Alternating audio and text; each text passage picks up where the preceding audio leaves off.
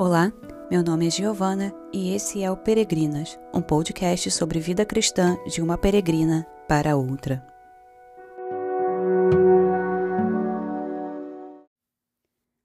A espiritualidade cristã, sem integração com a saúde emocional, pode ser mortal a você mesma, ao seu relacionamento com Deus e às pessoas ao seu redor.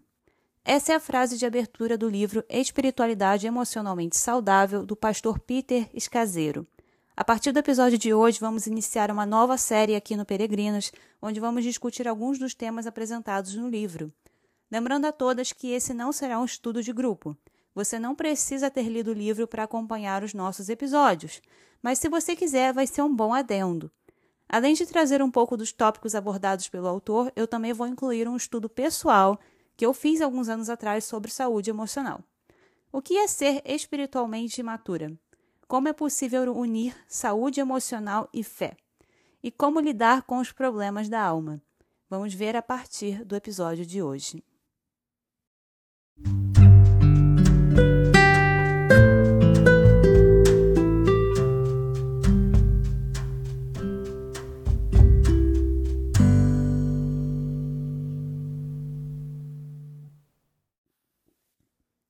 Tudo começa com uma ordem: haja luz. Então, ao longo de seis dias, Deus cria um mundo bem diferente do que nós conhecemos. Nesse mundo não há morte, não há doença, não há velhice, não há desastres. Nesse mundo não há pecado. Essa é a criação perfeita de Deus. Na narrativa do Gênesis, nós vemos que a criação do homem e da mulher foi única. Quando Deus criou os animais, a terra e as estrelas, ele deu ordens: haja, juntem-se, encham-se, produza. Mas quando criou os seres humanos, Deus agiu diretamente. A Bíblia nos diz em Gênesis 2:7. Então o Senhor formou o homem do pó da terra, soprou o fôlego da vida em suas narinas, e o homem se tornou ser vivo. O homem e a mulher foram criados à imagem e semelhança de Deus. Isso significa que nós carregamos características do nosso Criador que nenhum outro ser da criação tem. Deus nos deu um corpo para interagirmos com o mundo ao nosso redor. Ele, ele nos deu um espírito para nos relacionarmos com Ele, que é espírito.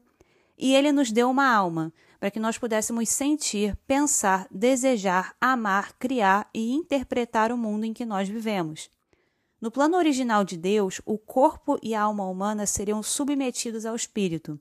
Mas o pecado distorceu essa relação, resultando no que nós vemos hoje, homens e mulheres sendo guiados pelos seus desejos carnais, com almas doentes e espíritos mortos. A obra da cruz ela não vem só para vivificar o nosso espírito e nos reconciliar com Deus. Ela também vem para promover a cura dos outros componentes da nossa existência, o corpo e a alma. Com o sangue de Cristo nós podemos desfrutar de saúde e nós podemos clamar pela cura do nosso corpo. E nós cremos também que Deus nos dará corpos glorificados na eternidade, redimindo aquilo que foi corrompido pelo pecado. Mas e a alma? Talvez a resposta lógica seja dizer: com a alma é a mesma coisa. Mas a verdade é que nós vemos muitos cristãos que são nascidos de novo, têm o Espírito Santo vivendo dentro deles, frequentam igrejas há anos, exercem cargos e ministérios, mas andam com almas doentes. Almas doentes não são só aquelas que sofrem de depressão ou transtornos de ansiedade. Todo padrão de sentimento, pensamento e emoção que se desvia daquilo que Deus planejou para nós é uma espécie de adoecimento da alma. Agora, a palavra doença é um pouquinho forte, porque ela implica que há um problema clínico, um transtorno.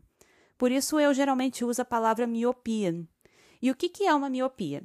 Se você usa óculos igual a mim, você deve saber o que é. Miopia é um distúrbio visual que embaça a visão. Então, se você tem miopia, você não enxerga bem de longe. E a única forma de enxergar as coisas como elas realmente são é usando uma lente, usando óculos.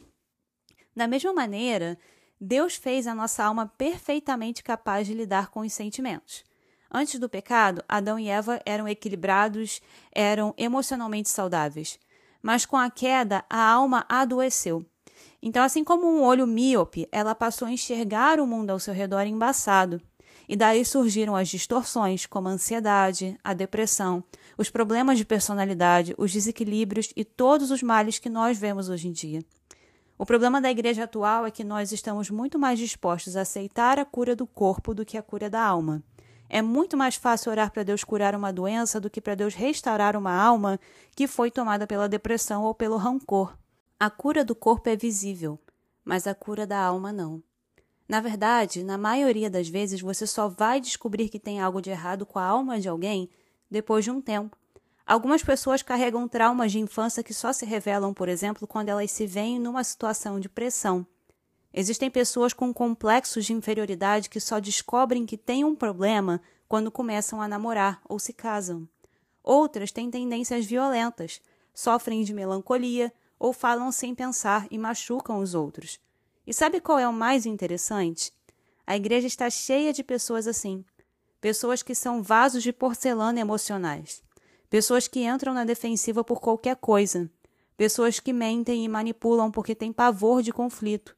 Pessoas que carregam cargas emocionais dos seus pais e avós.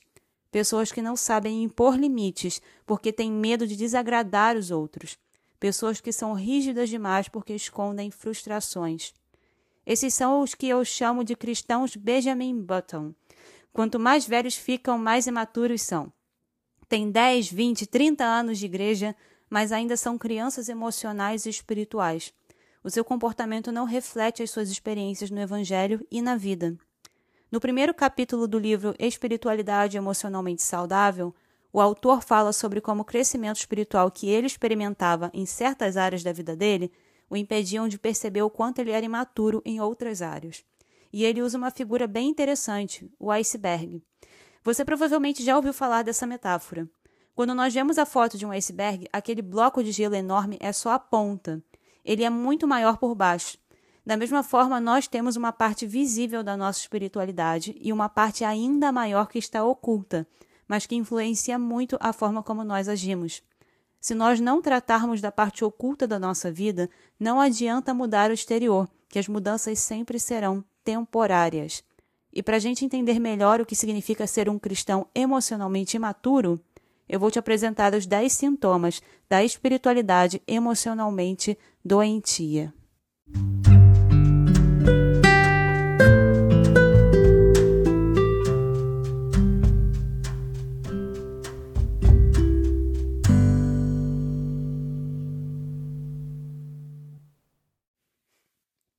Primeiro sintoma é usar Deus para fugir de Deus. Marta é o que você pode chamar de uma cristã modelo. Ela trabalha em pelo menos três departamentos na igreja e quando está em casa ela passa o tempo todo ouvindo música evangélica no YouTube. Marta não costuma ficar para ouvir a pregação nos domingos e não participa da escola dominical porque ela está sempre ocupada com alguma coisa. Quando não é o culto das crianças, é a cozinha. Quando não é a cozinha, é a recepção. Quando não é recepção, é organização de algum evento da igreja.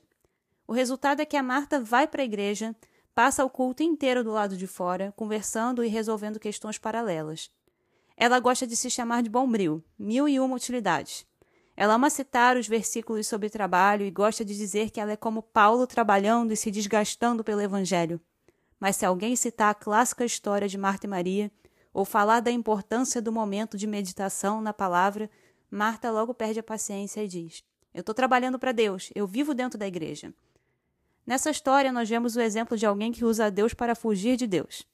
Marta é uma mulher que se enche de atividades evangélicas ao longo da semana para mostrar serviço. Ela está sempre ocupada, tão ocupada que ela não tem tempo para meditar na palavra, para sentar e ouvir a pregação, ou simplesmente para desfrutar de um momento com os filhos ou com o marido. Marta criou para si mesma uma rede de desculpas. Assim, sempre que ela for cobrada, ela pode dizer que estava muito ocupada com as coisas da igreja. O resultado é que, mesmo sendo uma pessoa que vive dentro da igreja, Marta está espiritualmente fria, cheia de carrapichos e áreas maltratadas da sua vida, precisando desesperadamente de uma cura de alma. Ela é uma mulher emocionalmente doente. O que nos leva ao segundo e oitavo sintomas, que eu juntei num só porque são muito parecidos: ignorar as emoções de raiva, tristeza e medo e encobrir a fragilidade e o fracasso. Vamos pensar em outra mulher. Joana é uma heroína da fé. Ela não gosta de mostrar fraqueza, porque fraqueza é coisa de crente maturo. Ai de quem questionar a firmeza da fé de Joana. Ela logo entra na defensiva e fica bem ofendida. Quando Joana está com raiva, ela logo cita aquele versículo: Irai-vos e não pequeis. Quando ela está se sentindo triste ou fraca, ela diz: A alegria do Senhor é a nossa força. Quando uma amiga diz para Joana que está se sentindo triste com alguma coisa, ela logo diz: Tira essa tristeza.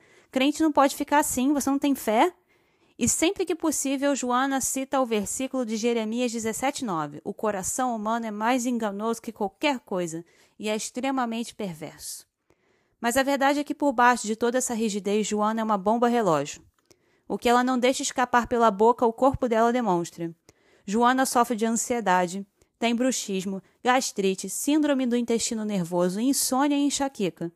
Isso porque, na ânsia de se mostrar uma pessoa muito forte, Joana nega sentimentos que são naturais e usa versículos bíblicos como amuletos para espantar suas emoções. Joana pode até ser uma crente experiente, mas ela é emocionalmente imatura, assim como a Marta. Enquanto ela não aprender a lidar com os seus sentimentos de uma maneira saudável, ela vai estar sempre sofrendo com emoções mal digeridas. E emoções mal digeridas levam à formação de raízes de amargura, que por sua vez podem afundar uma alma na depressão, na raiva e no ódio.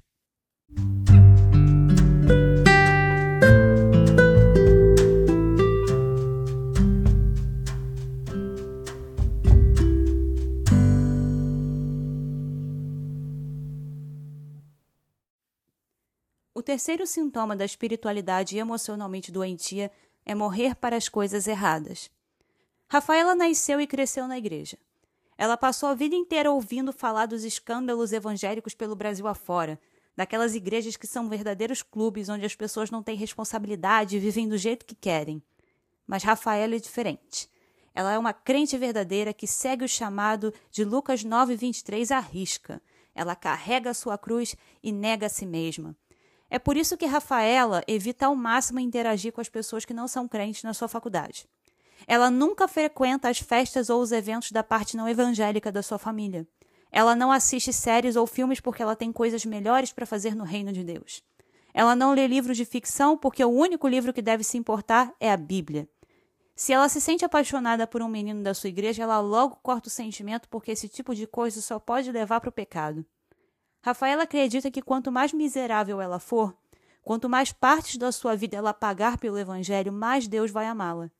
Para ela, os cristãos que vão a festas, que curtem uma boa música, que leem livros, que vão ao cinema, que viajam, são cristãos fracos, que não aprenderam ainda a abrir mão desses prazeres mundanos.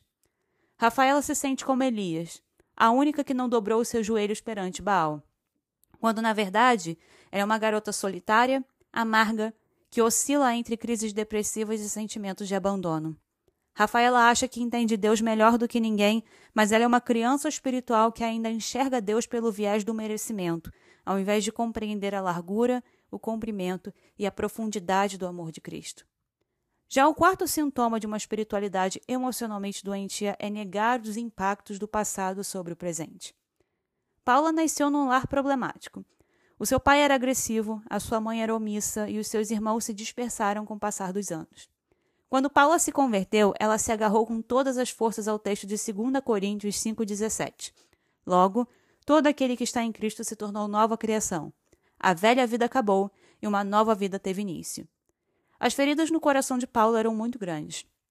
Por isso, a possibilidade de apagar o seu passado foi um ponto de virada para a vida dela.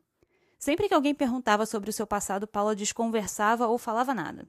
E com o passar do tempo, ela mesma apagou o passado da sua memória. Mas um dia Paula se casou e teve filhos. E um dia Paula começou a replicar os comportamentos que ela vivenciou na sua família. E sem perceber, ela passou para a próxima geração os mesmos traumas que ela viveu. Ela ensinou as suas filhas a serem inseguras sobre a sua aparência e a basearem o seu valor pessoal nos homens. Ela ensinou aos seus filhos que a ausência emocional é um sinal de masculinidade e normalizou a agressividade dentro da sua casa. Ela tratou seu esposo com certo desprezo por conta de atitudes dele que lembravam o pai dela. E o resultado é que Paula, uma mulher experiente com anos de igreja, passou a sofrer com um casamento em crise e filhos problemáticos. O que Paula não entendeu é que o fim da velha vida não significa a extinção da sua história. Paula trouxe para sua caminhada cristã fardos e bagagens do seu passado que não foram propriamente tratados. E toda vez que Paula se recusava a olhar para trás e confrontar esses problemas, ela estava deixando que eles continuassem a assombrar o seu futuro. Cristo pode curar feridas, traumas e legados familiares. Ele pode restaurar almas que foram feridas por famílias disfuncionais. Mas para que isso aconteça, é necessário que se identifique onde está o problema e que haja uma limpeza. Em Levítico 14, nós vemos que quando os hebreus chegaram em Canaã, Deus deu instruções para o tratamento de casas contaminadas com mofo ou lepra. Primeiro, o dono da casa tinha que identificar o problema e procurar um sacerdote. Em seguida, a casa seria esvaziada e o sacerdote examinaria o mofo nas paredes. Dependendo do tipo de mofo, a casa podia ser isolada por sete dias. Se o problema persistisse, as áreas afetadas eram completamente removidas. E se o problema ainda assim continuasse, a casa tinha que ser demolida.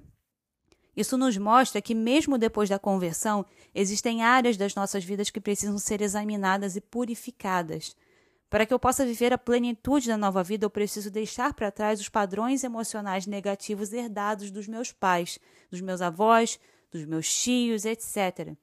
Como diz o próprio autor do livro, Precisamos retroceder para nos livrarmos de padrões doentios e destrutivos que nos impedem de amar a nós mesmos e as outras pessoas como Deus planejou.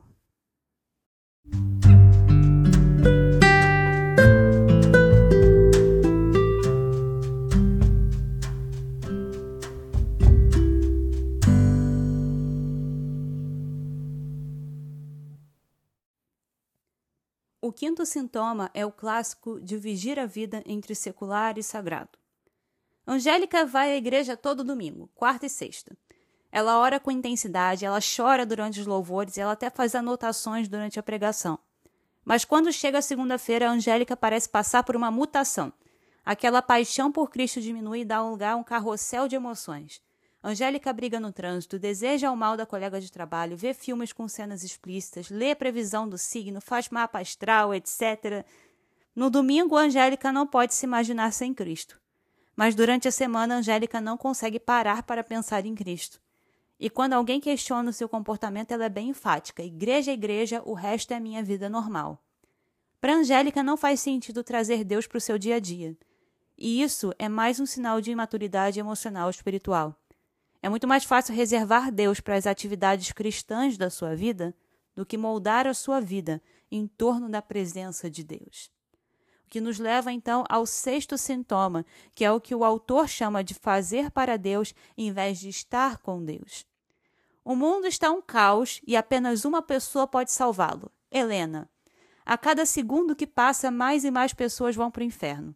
Por isso, Helena não pode se dar ao luxo de tirar um momento para descansar ou para aplicar algumas horinhas num estudo bíblico. Deus não vai agir a não ser que Helena faça alguma coisa. O descanso é um luxo para quando chegarmos no céu e até lá é trabalho, trabalho, trabalho. Do contrário, é perda de tempo. Qual é o problema da Helena? É bem simples. Todo trabalho feito para Deus, quando não é nutrido, quando não é baseado na presença de Deus, corre o risco de ser contaminado pelo ego, pelo desejo de poder, pela necessidade de aprovação e pela obsessão com o sucesso? Mais do que o nosso trabalho, Deus deseja o nosso coração, a nossa busca diária. E a partir daí, todas as outras coisas, inclusive sim o nosso trabalho, nos serão acrescentadas.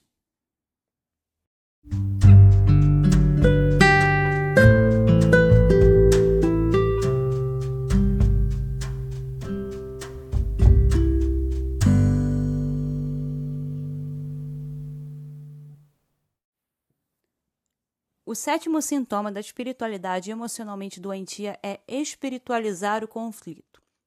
Fernanda não suporta brigas. Quando as pessoas discordam, mesmo que seja por bobagens, ela logo intervém para evitar um problema. Isso significa que em vários momentos Fernanda precisa mentir, enganar ou pormenorizar questões sérias. Ele não quis dizer isso, ela não pensa assim, foi culpa minha, ninguém precisa brigar, somos todos irmãos, não foi sério. Por onde passa, Fernanda deixa um rastro de questões mal resolvidas, empurradas para debaixo do tapete. As pessoas ao redor dela guardam mágoas e rancores que nunca foram solucionados, porque no momento vital Fernanda interveio e não deixou que o conflito gerasse conserto. Ela mesma é a rainha do tratamento do silêncio, do sarcasmo, das ironias, das indiretas de rede social. O que não se resolve numa conversa acaba explodindo em outras áreas. Para citar agora o autor do livro, Jesus nos mostra que cristãos saudáveis não evitam conflito. Com o desejo de trazer paz verdadeira, Jesus rompeu com a paz falsa ao seu redor. Se você for ler os evangelhos, você vai ver que Jesus não poupava palavras, ele não passava por cima de pecados, mas ele confrontava os problemas com amor e mansidão. E ele trazia à tona o que estava escondido. O conflito, quando ele é visto pelo olhar de Deus, ele é um catalisador de mudança. E chegamos então ao nono sintoma, que é viver sem limites. Aline aprendeu que bons cristãos devem se doar para os outros. Ela aprendeu que o verdadeiro evangelho consiste em abrir mão de você mesmo pelo reino. Por isso, Aline evita dizer não sempre que possível. Pode cuidar das crianças? Claro. Pode ajudar na arrumação? Sem problema. O dia que a Aline disser não, tem alguma coisa muito errada com ela. Mas por trás da sua proatividade, Aline esconde uma camada de insegurança. Não importa o quanto ela trabalhe, ela sempre se sente insuficiente. E não importa o quanto ela diga sim, sempre aparece mais alguma coisa para fazer. Se por alguma razão a Aline precisa recusar alguma coisa, ela se sente muito culpada. Ela se sente tão culpada que ela compensa aceitando mais trabalho. O problema de Aline é tentar ser Deus. Aline quer ser tudo para todos, mas ela termina não sendo nada para ninguém. A verdade é que se a Aline não descansar, se ela não se mantiver saudável, como é que ela vai continuar a servir no reino de Deus? A única maneira de descansar é sabendo impor limites de tempos em tempos, é saber dizer não, não posso agora. Nós não somos Deus, nós temos limites. Se o próprio Criador descansou após seis dias de trabalho, então quanto mais nós não vamos descansar de vez em quando, não é mesmo? E por fim chegamos ao último sintoma: julgar a jornada espiritual de outras pessoas. Luísa não gosta dos presbiterianos porque eles são frios demais. Ela não gosta dos assembleianos porque eles são animados demais. Ela não gosta dos cantores evangélicos atuais porque eles são um bando de cristãos superficiais. Ela não gosta das mulheres que se arrumam muito para ir no culto porque são vaidosas e fúteis. Luísa não gosta de quase ninguém porque ninguém se encaixa no seu padrão de santidade. Ela tem um catálogo mental das falhas de todos os irmãos da igreja e na primeira oportunidade ela pula para apontar o dedo e ajudar na punição. Se Luísa tivesse no lugar de Jesus, ela certamente atiraria a primeira pedra na mulher adúltera. E uma parte de Luísa fica decepcionada quando Deus não pune algumas pessoas da igreja ao estilo Ananias e Safira. Enquanto isso, Luísa não percebe ou escolhe não perceber os seus próprios problemas. Luísa sofre com questões emocionais, é insegura, arrogante, volátil ela aponta os erros dos outros porque vê o irmão caindo num erro que talvez ela mesma esteja cometendo, reforça a ideia de que ela está vivendo em santidade. E o resultado é o quê? Legalismo, cegueira espiritual e imaturidade. Luísa é uma vingadora solitária, imatura e fraca espiritualmente.